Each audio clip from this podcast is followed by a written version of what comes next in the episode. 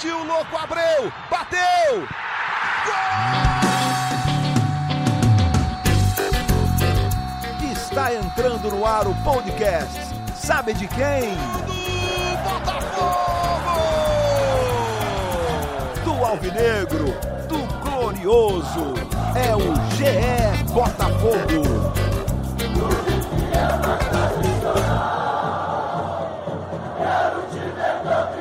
Fala, torcedor alvinegro! Tá começando o episódio 72 do podcast GE Botafogo. Podcast depois da segunda vitória seguida do Botafogo no Brasileiro. Mais uma vitória de alívio, 2 a 1 em cima do esporte. Era para ser mais fácil do que foi. Eu sou o Luciano Melo, vamos falar bastante desse jogo. Para isso, eu estou recebendo aqui dois setoristas de Botafogo do GE. Como é que você está, Emanuele Ribeiro? Seja bem-vinda. Fala, Luciano. Um salve para a galera alvinegra acompanhando aí mais um podcast. Pela primeira vez no Brasileirão, Luciano, o Botafogo consegue duas vitórias seguidas. Vai dar alívio para o Bruno Lazzaroni para a sequência do campeonato. É isso, sequência fundamental naquele momento em que o Botafogo já estava na zona de rebaixamento. Não está mais. Fala, Taiwan Leiras, como é que você está? Seja bem-vindo. Fala, Luciano, tudo bem? Olá para Manu também, para todo mundo que nos ouve. É mais um jogo que o Botafogo jogou para ter uma vitória um pouco mais tranquila do que teve, né? Já é, é, uma evolução muito grande, tendo em vista que antes eram 10 jogos sem vencer. Começou a vencer, já é uma boa notícia, mas foi mais um jogo que o time quase se complicou ali no final, né? Sim, aí, cara, é quase lugar comum, mas eu quero começar mais uma vez falando sobre o Honda, cara. Achei a atuação do Honda irretocável. Assim, irretocável vai lá, não, porque ele podia ter feito aquele gol que ele driblou o goleiro. Mas, cara, deixou o Calu na, na cara do gol logo antes da expulsão do, do Foster. Foi inteligente naquele chute, tudo bem, recebeu o presente do goleiro, mas não era um chute fácil, acertou certinho, belo gol. E comandou o time, assim, achei muito bem. Assim, me lembrou aquele jogo de São Januário da Copa do Brasil, o jogo em que ele foi decisivo para a classificação do Botafogo, mas nem chegou a fazer gol. Naquele jogo ele controlou, mas no jogo contra o esporte, ele conseguiu controlar e conseguiu ser decisivo, Manu, no setor ofensivo, tanto com o gol quanto com passes. Achei excelente a atuação do Honda. Concordo, Luciano. A participação dele vai além do gol, né? Ele foi realmente decisivo para o Botafogo. Como você bem destacou, mais uma vez, jogando mais avançado, né? Foi até uma pergunta que eu fiz para o Bruno Lazzaroni após a partida, se ele havia tido alguma conversa com o Honda nesse sentido, dele jogar é, mais ele fazendo essa função de camisa 10. Acaba também que com a falta do Bruno Nazário, que está lesionado, tem a necessidade de avançar um pouco mais o Honda e parece que ele está se sentindo muito mais à vontade em campo. Eu acho que isso influencia muito na atuação dele. E tanto ele quanto o Caio Alexandre, né? Os dois jogam mais soltos, vendo o mapa de calor dos dois após a partida, a gente vê uma ocupação muito grande do campo de ataque. Isso se dá por conta de outro jogador que acho que a gente vai falar bastante hoje, que é o Rafael Forster. Não é, é tão regular, não é o, o, unânime nessa função como primeiro volante, mas acho que, que essa mudança dele de saída ali de trás para o meio de campo facilitou um pouco mais a vida do Caio Alexandre e do Honda, os dois jogando mais soltos. Honda ajudou a, quebrar as linhas, é, se aproximou muito do, do ataque ali, acho que deixou o time mais compacto. E no segundo tempo, quando o Botafogo tinha um a menos, o japonês ainda ajudou na marcação. Acho que teve uma atuação quase que perfeita diante do esporte. Acho que essa comparação com o jogo de São Januário é bem simbólica, né, Thay? Porque mesmo ele consegue jogar bem nas duas funções mas na partida contra o esporte ele consegue ajudar muito mais perto da área, perto da área adversária, claro, com a área em que o Botafogo ataca. Isso me parece que pode ser uma das chaves para o Botafogo a partir daqui da temporada. O Honda cansa um pouco menos em relação àquela doideira de ficar de segundo homem o campo inteiro. Claro que ele vai precisar descansar, ele não vai conseguir fazer dois jogos por semana toda hora. A sequência é pesada até fim de fevereiro, mas essa chave dele poder ajudar o time no setor ofensivo me parece que vai ser essencial na sequência da temporada. É, pois é, o Honda ele não necessariamente ele não, não necessariamente ele avança no campo, mas ele está numa função que ele precisa marcar muito menos, porque antes ele tinha só um jogador atrás dele, que era o Caio, É, agora ele tem dois ali no meio de campo, que é o, o Caio Alexandre e nesses dois, nesses dois últimos jogos também foi o Foster. É, isso faz com que ele tenha que é, ocupar uma faixa de campo muito menor, ele tem que correr muito menos sem a bola, já foi assim contra o Palmeiras também, e aí ele tem mais fôlego e tem mais tempo também para poder criar, que é o que ele tem de diferente aqui para apresentar para o Botafogo. Né? Ele já não é um, um, jogador jovem que tem um vigor físico lá no alto, como é o caso do Caio Alexandre ou do Renteria, por exemplo, só para citar dois exemplos no meio de campo. Ele é um cara que tem como, como principal é, virtude para acrescentar para o time é a lucidez dele, a qualidade com a bola no pé. E acho que nessa função ele conseguiu é, mostrar isso nesses dois jogos. Eu acho que não é coincidência que o Botafogo tenha voltado a, a ter atuações mais consistentes e, e conseguiu resultados nesses dois jogos que ele passou a jogar ali também. Não que só a mudança de função dele explique o resultado, mas acho que passa por aí. E agora o Botafogo tem, tem um dilema interessante para o Lazzaroni conseguir resolver, que é quem vai jogar ali de primeiro volante, né? Acho que, pelo menos por esses dois jogos, é um recorte pequeno, mas esses dois jogos mostraram que, que o Botafogo achou uma maneira mais consistente de jogar e de conseguir passar pelo Campeonato Brasileiro um pouco mais tranquilo. Só que, pelo menos na minha opinião, o Foster não mostrou que pode ser esse jogador para ser o primeiro volante acho que chegou-se à conclusão que o primeiro volante ali do lado do Caio e do Rondé é necessário, mas agora quem vai ficar ali? É, não tem nenhum jogador com essa característica no elenco é, que estava à disposição até então. O Cícero talvez possa ser uma opção, mas já foi descartado antes. O Renteria é um jogador que tem outra característica, o Caio também. Então acho que o Lazzaroni vai ter agora um desafio interessante de montar esse meio de campo para aproveitar o Honda, manter o meio de campo ali um pouco mais reforçado mas agora, quem que ele vai botar ali? Essa é uma dúvida interessante. É, esse é um ponto que eu queria levantar, que a Manu tocou ah, é, na primeira participação. É importante ter um cara como Foster ali? Sim, sem dúvida. O Caio Alexandre é curioso porque os três gols seguidos do Caio Alexandre nasceram de bolas paradas, né? Dois, dois rebotes de falta e ontem, logo depois de um escanteio, tanto que ele recebe um ótimo passe do Canu, que estava lá na frente do zagueiro mas eu não sei se o Foster é o cara mais indicado, Manu. Tudo bem, é um elenco problemático nessa posição. A gente falou várias vezes esse ano aqui do primeiro volante do Botafogo, quem vai ser. O Autori arrumou a primeira solução temporária de botar os três, os três zagueiros. Depois o, o agora está botando o Foster de primeiro volante. Mas o Foster ontem cometeu uma infantilidade, né? É até difícil de explicar o que, ele tentou fazer ali. Se bobear aquele lance, ele podia até, até ter sido expulso direto. Ele já tinha amarelo, é inexplicável. Ele entrar de sola como ele entrou, não lance sem nenhum perigo daquela forma. Mas me parece, Manu, que ele vai ter que arrumar soluções botando outro primeiro volante, para não, não voltar com Caio Alexandre e Honda como os dois primeiros caras do meio de campo, porque esses dois estão com liberdade, mesmo esses gols de bola parada do Caio Alexandre. Ontem a primeira chance do Botafogo é um cruzamento que ele chega bem na direita para o Juan. O Juan chuta de primeira, o goleiro faz uma boa defesa.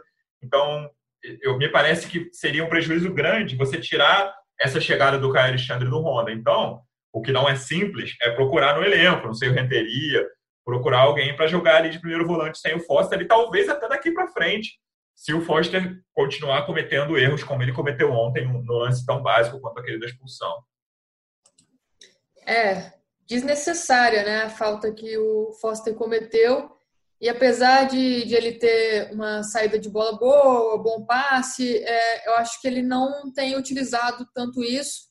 E pior, tem errado muitos passes ali, é, perdido uns lances bobos que às vezes coloca o time até em risco, né? Acho que ele toma as decisões erradas em vários momentos e por isso ainda não conseguiu se firmar é, nessa posição e nem havia se firmado tanto também na zaga. O Botafogo teve alguns bons jogos com três zagueiros, mas acho que esse esquema de agora, que o Lazzaroni volta com os três jogadores de meio de campo, é melhor.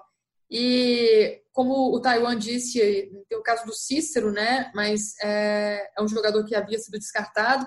Agora, inclusive, deve se juntar ao elenco para esse jogo contra o Grêmio, quarta-feira, por causa é, da expulsão do Foster e também o Marcelo Benevenuto não estará à disposição porque tomou o terceiro cartão amarelo, não foi bem no jogo contra o esporte também. Ali no gol, acho que ele deixou de acompanhar o Thiago Neves e tem um pouco da culpa do Marcelo nesse gol do esporte. Mas então o Cícero, no caso, o Luciano deve viajar com o elenco. O Botafogo vai fazer uma escala no Rio de Janeiro, pegar alguns atletas aí. O Wesley zagueiro da base, capitão do sub-20, é outro que vai para Porto Alegre. E o Romildo, jogador da base, também tem treinado como profissional, é um volante. A gente não teve ainda oportunidade de vê-lo jogar, talvez surge aí como uma boa opção para o Bruno Lazzaroni, né? Que já que outros jogadores da base têm sido solução no Botafogo nesse ano. E o Caio Alexandre, é, ele tem aparecido muito ali na área, assim, para finalizar, principalmente nessas lances de bola parada, como você citou, mas acho que é um jogador que contribui muito também com os passes. Esse jogo contra o esporte, todos os 19 passes que ele tentou, ele acertou. Além desse cruzamento para o Juan da direita, teve outra bola, se não me engano, no segundo tempo, que ele quebra a linha adversária e coloca o Juan dentro da área, um passe excelente. E o Juan, que começou bem o jogo, foi bem no primeiro tempo, apareceu ali como opção, tem que melhorar essa questão das conclusões. O jogador que tem oportunidade foi o jogador que mais finalizou pelo Botafogo, mas não conseguiu concluir com eficiência em nenhuma delas.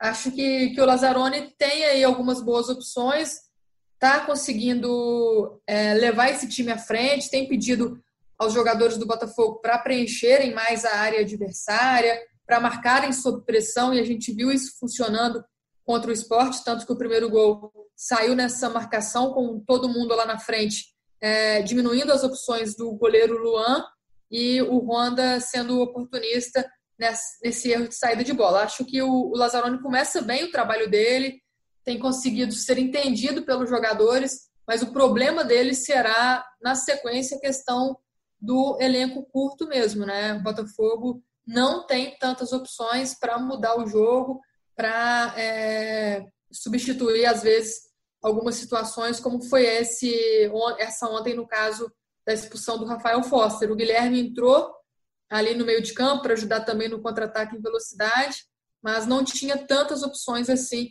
no banco de reservas. E o Renteria, eu não sei se seria esse cara para ser o primeiro volante ali também, para liberar mais o, o Caio e o Honda.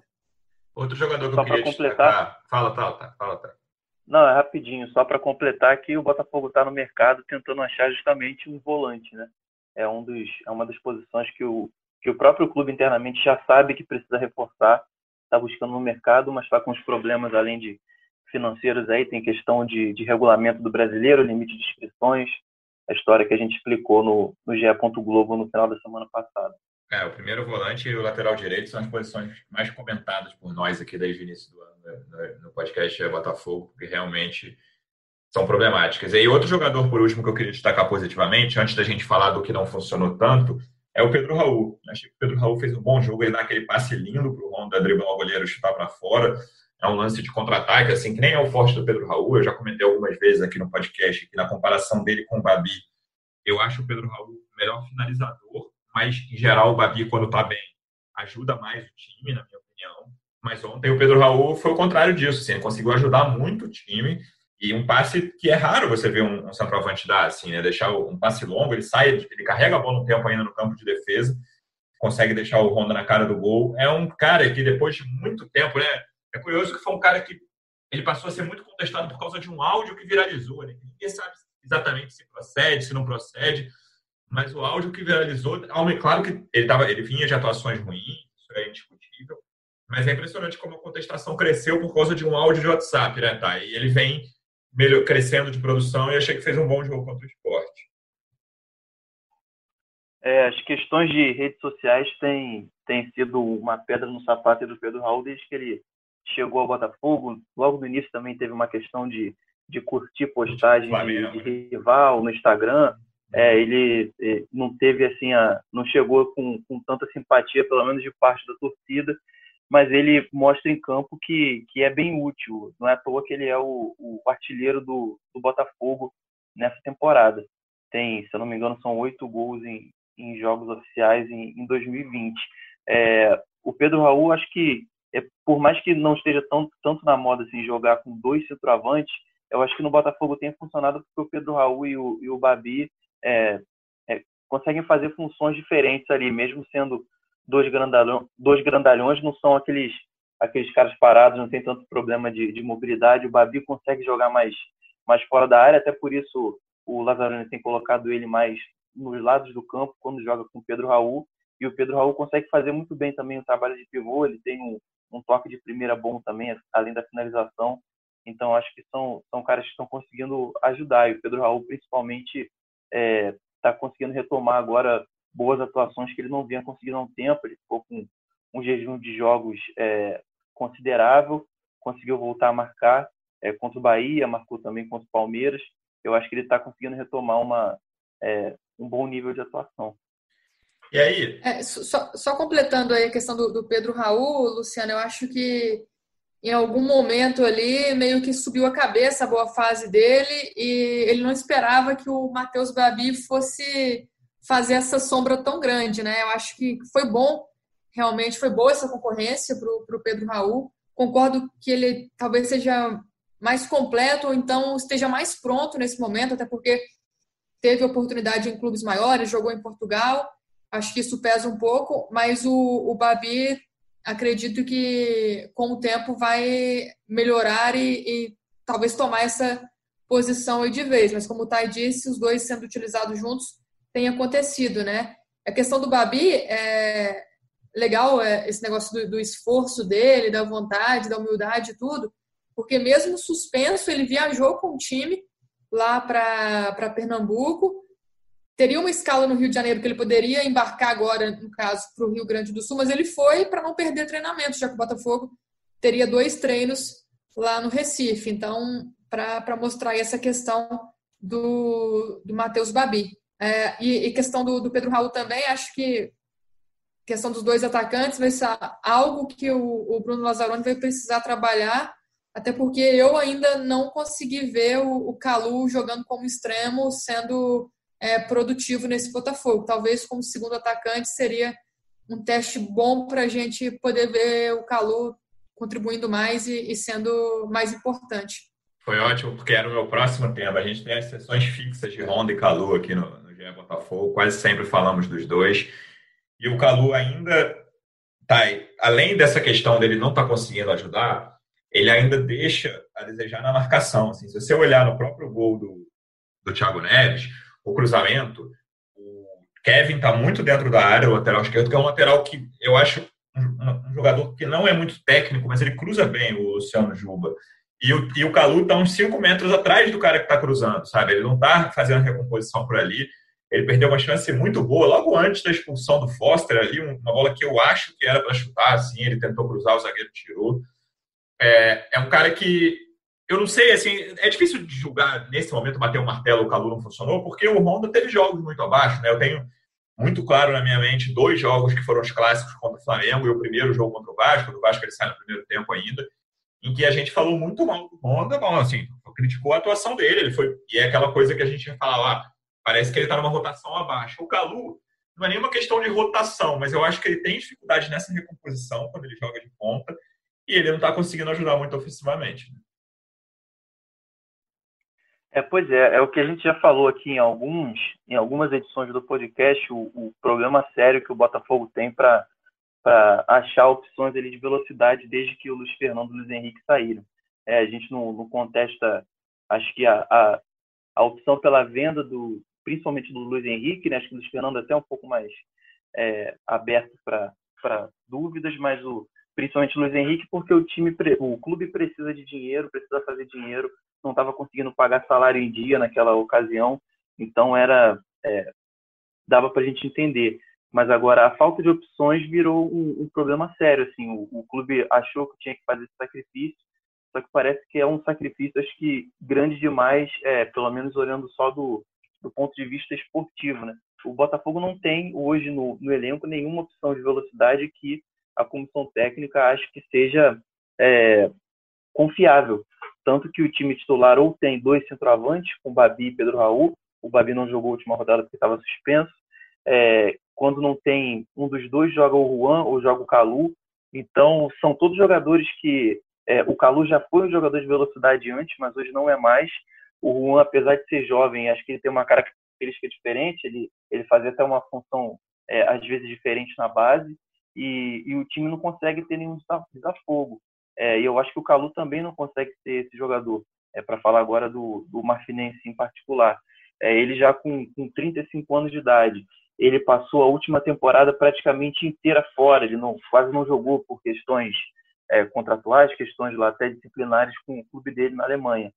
É, um jogador dessa idade e que teve uma temporada passada tão tumultuada, era meio óbvio que ele chegaria aqui com, com a, pelo menos o condicionamento físico não no ideal, é, principalmente pela idade dele, e eu acho que ele não veio para cá para fazer essa função, para correr atrás de lateral. Acho que ele já mostrou que não tem não tem essa força para conseguir cumprir essa função tática e ao mesmo tempo ajudar o time lá na frente a fazer gols. Ele começou bem até onde teve fôlego e agora nessa sequência dá para ver nitidamente que ele não está acompanhando o ritmo, né? O nível das atuações dele caiu muito. Eu acho que tem a ver muito com a questão física, com a questão da função que ele está fazendo em campo.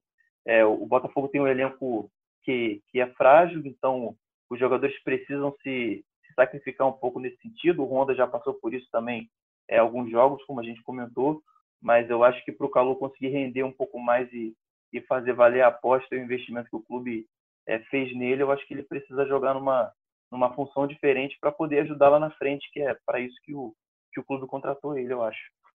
É, eu falei isso depois da vitória sobre o Palmeiras e mantenho, assim, né? Hoje, com o esquema que o Botafogo joga, na minha opinião, o Calu é bom.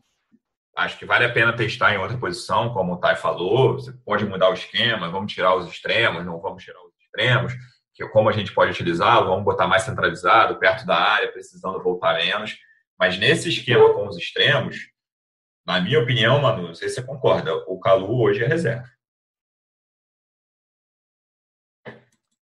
Concordo. Acho que, que ele não está entregando o que a gente espera dele. Não chegou perto nesses últimos jogos das melhores exibições que, que foram ali no, no começo dele com a camisa do Botafogo, até daquele jogo que ele fez no segundo tempo contra o Vasco, na derrota por 3 a 2 Mas é isso, eu acho que talvez testar esse esquema com dois atacantes, ele como segundo atacante, ou mais é, preso lá na área mesmo, porque para voltar e ajudar na marcação, que é uma exigência que, que os técnicos fazem aí dos extremos, eu acho que isso prejudica muito o esquema do Botafogo, porque ele não contribui lá na frente, não ajuda numa saída em velocidade, não ajuda num contra-ataque e também não consegue voltar para marcar e acaba prejudicando o esquema da equipe. O Botafogo acabou perdendo né, essas opções de velocidade, o Thay falou, tinha um jogador que a gente até citou aqui em alguns podcasts, falando que gostaria de ver mais em campo também, que é o Davi Araújo. Perdeu os últimos três jogos por um problema no pubis. Ainda não tem uma data para voltar, acho que não deve demorar muito, mas a gente sabe que, que é uma situação física aí mais complicada. Então o Botafogo vai perdendo essas opções. Agora, o próprio Bruno Nazário, o Luciano, que está com uma lesão no tornozelo, parece que, que vai voltar antes do, do previsto, acho que vai ser um reforço e tanto, ele em outras ocasiões se colocou à disposição para jogar pela ponta direita. Acho que pode ser até um teste a se fazer, até para não comprometer essa boa fase do Honda e do Caio Alexandre mais avançados e mais soltos em campo. Fato é que o Botafogo vai precisar contratar. É, o Thay comentou a questão do meio-campista, do volante. Mas hoje o primeiro nome, segundo o Túlio Lustosa, gerente de futebol, seria um atacante de lado, o Ronald, do Botafogo de São Paulo, Botafogo de Ribeirão Preto.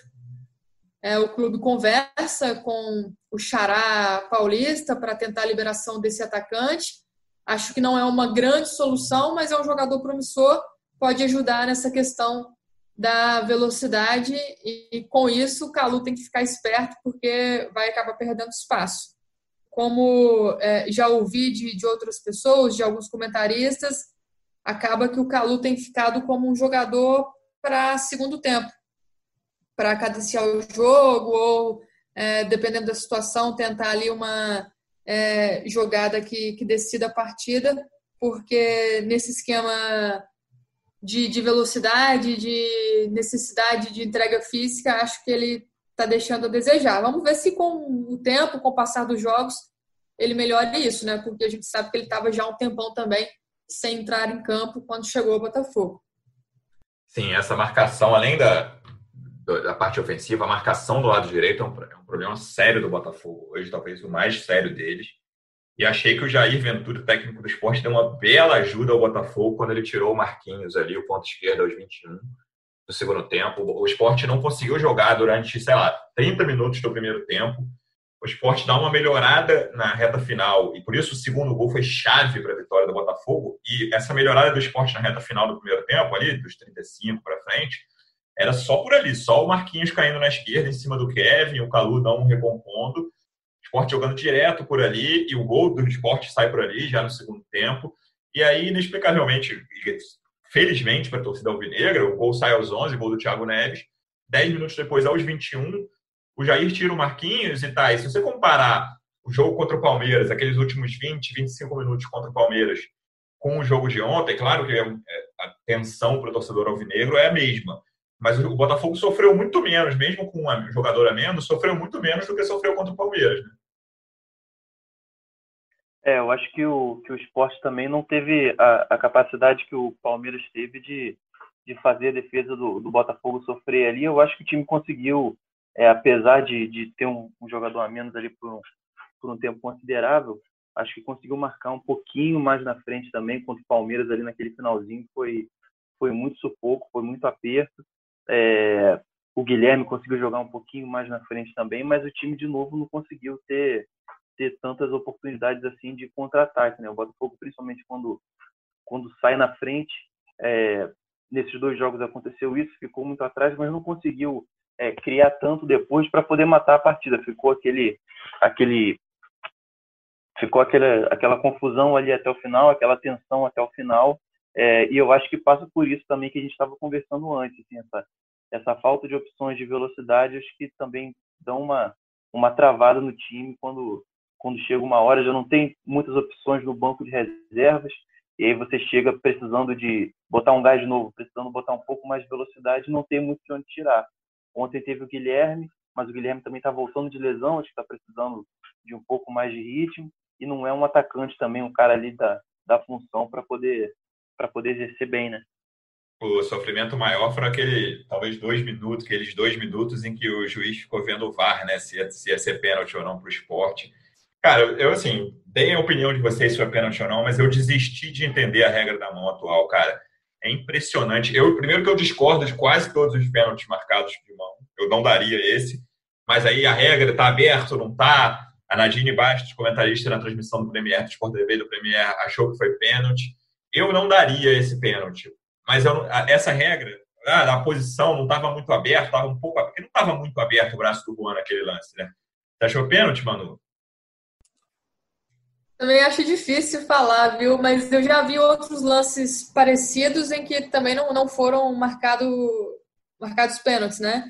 Eu acho que o Juan tá com o braço um pouco aberto, o árbitro até faz o sinal de que ele estava com o braço é, colado, cruzado no corpo, né? Mas eu acho que ele está com o braço um pouco aberto, talvez o que é, deixa mais a dúvida foi que no momento do, do chute ali, acho que do, do cruzamento do Juba, o, o Juan ele vira de lado, né? Aí nisso que eu acho que, que deixa um pouco a dúvida. Mas é, eu não, não marcaria pênalti também. Porém, Já teve lance assim que foi disse... marcado e que não foi marcado, né, cara? E assim, acho que a sorte do. Tem, tem os dois. É, a sorte do, do torcedor alvinegro, tá? É que o juiz foi muito convicto, né, cara? Ele foi para a cabine já sem vontade de, de dar o pênalti, porque ele estava muito convicto de que o, o Juan estava com o braço colado. Ele fez o gesto várias vezes, ia ser até um negócio meio constrangedor se o juiz voltasse da cabine e marcasse o pênalti depois de tanta convicção dele, né? É, teve muito torcedor também em rede social, é, torcedor do Botafogo, lembrando da, do lance com, com o Luan, se eu não me engano, no jogo contra o Palmeiras, no jogo anterior, que, que foi um lance parecido e a arbitragem também não marcou. E agora também não marcou, mas a regra diz algo diferente. Né?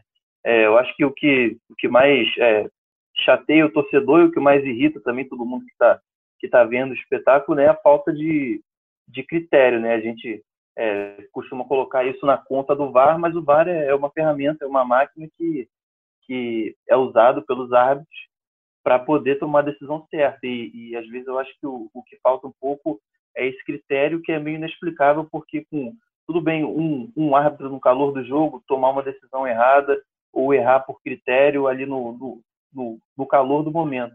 Mas agora, um grupo ali que está dentro da sala do VAR, junto com o árbitro, não conseguirem chegar a um consenso sobre lances em partidas diferentes, lances tão parecidos, acho que isso que, que deixa um pouco o povo na bronca e, e dá margem também para teoria da conspiração, né? Sim, é, esse lance de mão hoje para mim é o pior do futebol, cara. Eu não consigo ver coerência nas marcações, seja nas marcações de campo, seja nas marcações na cabine. E na cabine é pior, como você falou. Manu, depois de duas vitórias, saindo da zona de rebaixamento, acho que a pergunta de, que todo torcedor alvinegro faz no momento é: cara, até onde pode chegar o Botafogo no brasileiro? Vou dar minha opinião. Acho que o Botafogo tem que fazer um campeonato tranquilo, tem que se preocupar em fazer um campeonato tranquilo não vejo o Botafogo hoje lutando por coisas maiores, por exemplo, uma vaga na Libertadores. Acho o elenco bem limitado para isso. O Botafogo, nesse momento, está em 13º, não está tão longe da zona da Libertadores, está seis pontos, que o Santos hoje é o último com 24, e essa, essa zona pode aumentar, né? pode chegar a G7 ou G8. Mas eu acredito que com o elenco que tem, o Botafogo pode fazer um campeonato tranquilo, se ganhar os pontos fáceis, por exemplo, que o Sport é um dos times mais fracos, apesar de estar bem na tabela, ganhou pontos difíceis contra Atlético Mineiro e Palmeiras, por exemplo, são dois times que vão brigar lá em cima provavelmente até o fim. Mas você acha que dá para fazer um campeonato tranquilo, mano?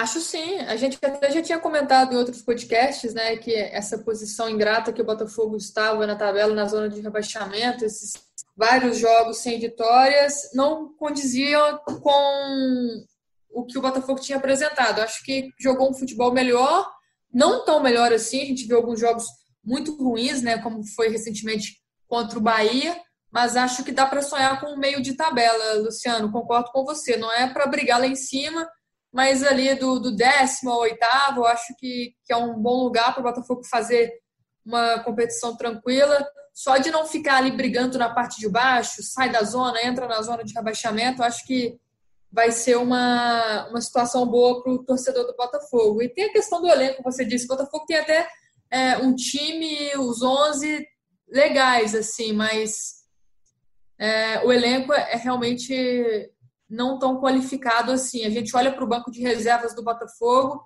e sente o desespero banco, né? do, do Bruno Lazzaroni, assim, não, não dá para para cobrar muito também é, do técnico questão de mudar jogo e tudo. E agora tem o Grêmio pela frente, lá no Rio Grande do Sul. Por incrível que pareça, Luciano Botafogo está invicto fora de casa no Brasileirão. Uma vitória né, contra o esporte, o resto foi tudo empate. E acho que o pensamento do torcedor botafoguense agora é que o empate, apesar de ter empatado tanto até o momento no brasileiro, o empate contra o Grêmio não seria um dos piores resultados. Até porque é difícil jogar contra o Grêmio lá e o Grêmio está logo abaixo do Botafogo ali na tabela do Brasileirão, né? Acho que não dá para perder também esse jogo porque nesse momento os dois é, brigam ali parelhos na competição. Então acho que o um empatezinho lá no, no, Rio Grande do Sul não ia deixar o torcedor botafoguense tão chateado dessa vez. É, cara, assim, derrota para o Grêmio em Porto Alegre não é nenhum absurdo, não é terra arrasada se perder. Mas tem que lembrar que o Botafogo deixou muito ponto pelo caminho aí até semana passada, né? só tinha uma vitória até o jogo contra o Palmeiras. Tá, e dentro dessa questão de fazer um campeonato tranquilo, certamente é fundamental o reforço. A gente, você e Manu já falaram rapidamente sobre isso aqui. Lembrando que a janela internacional abre amanhã, terça, dia 13, a gente está gravando na segunda, dia 12. Não sei se o Botafogo tem necessariamente jogador de fora na mira, mas nesse momento, dia 12 de outubro, o que, que o Botafogo procura no mercado ainda para reforçar e chegar até o fim do brasileiro? É, vamos lá então, é, explicando um pouco melhor o que a gente já tinha comentado antes. É, o Botafogo sabe que precisa, entende, a diretora entende que precisa de pelo menos um volante, é, um meia e um atacante. O meia já chegou, que é o Weber Bessa. O volante ainda estão procurando no mercado. Um dos nomes foi o Juninho do América, um volante de 32 anos, que está fazendo uma série bem interessante, mas é, o América não quer liberar de jeito nenhum, renovou com o atleta recentemente, então não é um negócio fácil. É, um dos atacantes era o, o, Bismarck, que o clube recuou na, na, negociação. O outro é o Ronald, como, como a Manu já comentou, que o Botafogo tenta convencer o Botafogo de São Paulo a, a liberá-lo. É, o Botafogo de São Paulo tem contrato com ele até o meio do ano que vem. Daqui a pouco o Ronald já pode assinar um pré-contrato. Então a questão ali é ver como que, que vai se chegar a um, a uma boa a um bom desfecho para os três lados, né? Uma negociação que que o jogador tem muito poder porque daqui a daqui a pouquinho ele já pode sair de graça para onde ele quiser. Então o Botafogo de São Paulo não tem tanto poder de barganha assim para poder convencê-lo a ficar. E o Botafogo está tentando jogar com isso, com é, sem ter muita pressa, mas sabendo que precisa de um reforço para logo, né? ao mesmo tempo. Só que tem um problema é, que o clube está tentando reverter nos bastidores. No, no, regulamento do Brasileirão desse ano, a CBF só permite que 40 atletas sejam, sejam inscritos e que durante o campeonato, até agora, final de novembro, que só oito mudanças aconteçam nesse grupo de 40 atletas. Só que dessas oito mudanças, o Botafogo já fez seis. O Botafogo já inscreveu 40 jogadores no Brasileirão e desse grupo de 40 já fez seis mudanças com jogadores que chegaram e que saíram no meio do caminho. Ou seja, só tem duas vagas para mudar no regulamento de agora. Uma das vagas é a do Weber Bessa, que já chegou, e a outra, o clube entendeu que tem que ser de um atacante porque é a posição mais carente, comparando com o meio de campo. É, enquanto isso, as outras negociações é, por volantes ou por, por, outros jogadores, ou até mais um atacante, tirando o Ronald, ficaram um pouco congeladas porque o clube não tem, não tem condições legais de inscrever esses jogadores. Então não tem por que correr atrás disso e gastar um dinheiro que já está apertado. A questão agora é convencer a CBF a mudar esse regulamento. Não é só o Botafogo que está com esse problema, alguns outros clubes também. É, já há uma pressão desses clubes para que o regulamento seja mudado, tanto que no final de setembro numa reunião da CBF com os clubes, a CBF prometeu que mudaria de 40 para 50 jogadores esse limite aí. Só que ficou na promessa até agora, não mudaram, o regulamento continuou o mesmo, o Botafogo ganhou mais esse problema, não bastasse o, o, o cofre praticamente vazio né, para contratar, ganhou um problema aí legal que é fruto também de um planejamento ruim que o clube fez lá, lá atrás. Né? Sem dúvida. Bom, quarta-feira, 7h15 da noite, jogo contra o Grêmio em Porto Alegre. A gente vai voltar na quinta, então, com tudo sobre esse jogo. Esperamos, quem sabe, que seja a terceira vitória seguida do Botafogo, para cimentar essa tranquilidade aí, conseguir fechar o primeiro turno com pelo menos 23 pontos. Faltam cinco pontos em quatro jogos, que aí é metade do caminho até os 46. Acho que essa tem que ser a primeira meta do Botafogo e acho que é bem factível. Manu, obrigado pela sua participação mais uma vez. Na quinta-feira a gente volta então. Valeu, Luciano. Valeu, Thay. Um abraço para a torcida botafoguense que hoje está muito feliz e que na quinta a gente pode, a gente possa fazer um programa também com esse sorriso no rosto. E só deixando o convite para a galera que nos ouve, Luciano, lá no, no GE. Globo, na página do Botafogo. Tem uma entrevista muito legal com o Túlio Lustosa. A gente soltou hoje, segunda-feira ele falando aí sobre esse retorno ao Botafogo, sobre as metas traçadas, sobre o primeiro contato com o elenco. Vale a leitura. Valeu, um abraço. Vale muito a pena ler, ficou bem legal. Thay, obrigado pela participação mais uma vez. Até quinta-feira.